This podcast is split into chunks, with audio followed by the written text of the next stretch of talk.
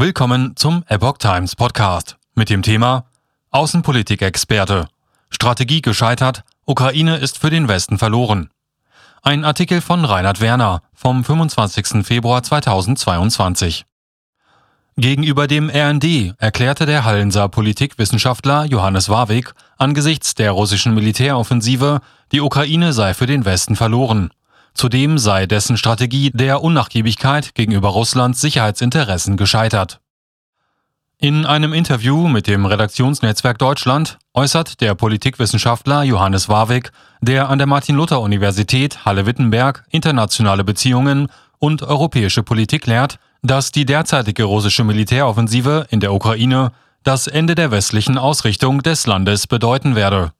Der Westen sei mit seiner Strategie im Umgang mit Russland nach dem Fall des Eisernen Vorhangs gescheitert. Prognosen über möglichen Angriff auf Ukraine angezweifelt. Seit dem frühen Donnerstagmorgen greift die russische Armee Ziele in der gesamten Ukraine an.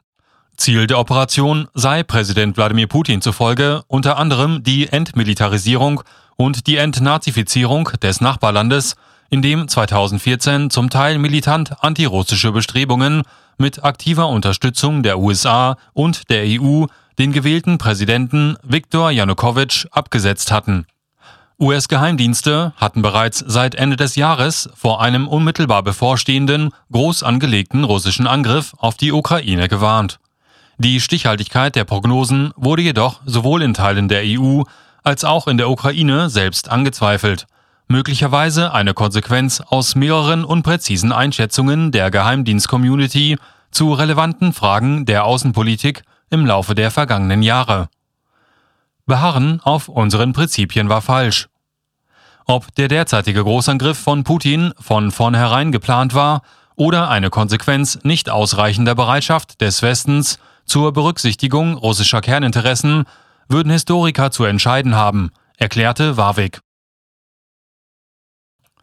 Er selbst meint, der Westen hätte mit einer empatherischen Politik Entwicklungen verhindern können. Zitat der Westen hat aus meiner Sicht nicht alle Möglichkeiten ausgelotet.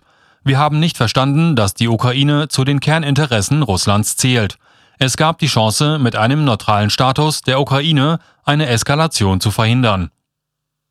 Ein Beitrag zur Deeskalation wäre es möglicherweise gewesen, Russlands Angebot zu Gesprächen über eine Neuordnung der europäischen Sicherheitsordnung anzunehmen. Stattdessen habe man keinerlei Bereitschaft zum Entgegenkommen gezeigt und diese Strategie sei gescheitert. Zitat Das Beharren auf unseren Prinzipien war falsch. Jetzt befinden wir uns in der schlechtesten aller denkbaren Situationen. So Warwick. Vertrauen zwischen Russland und dem Westen auf Jahrzehnte zerstört. Die Ukraine sei nun für den Westen verloren, so Warwick. Er rechnet damit, dass Putin einen Regimewechsel durchsetzen wird. Man könne jetzt nur noch stillschweigend akzeptieren, dass Russland gerade Fakten schafft und darauf setzen, dass dies der letzte Schritt des Kremls sein werde. Für die Durchsetzung der russischen Kerninteressen in der Ukraine würde Putin im äußersten Fall sogar einen Nuklearkrieg in Kauf nehmen, meint er.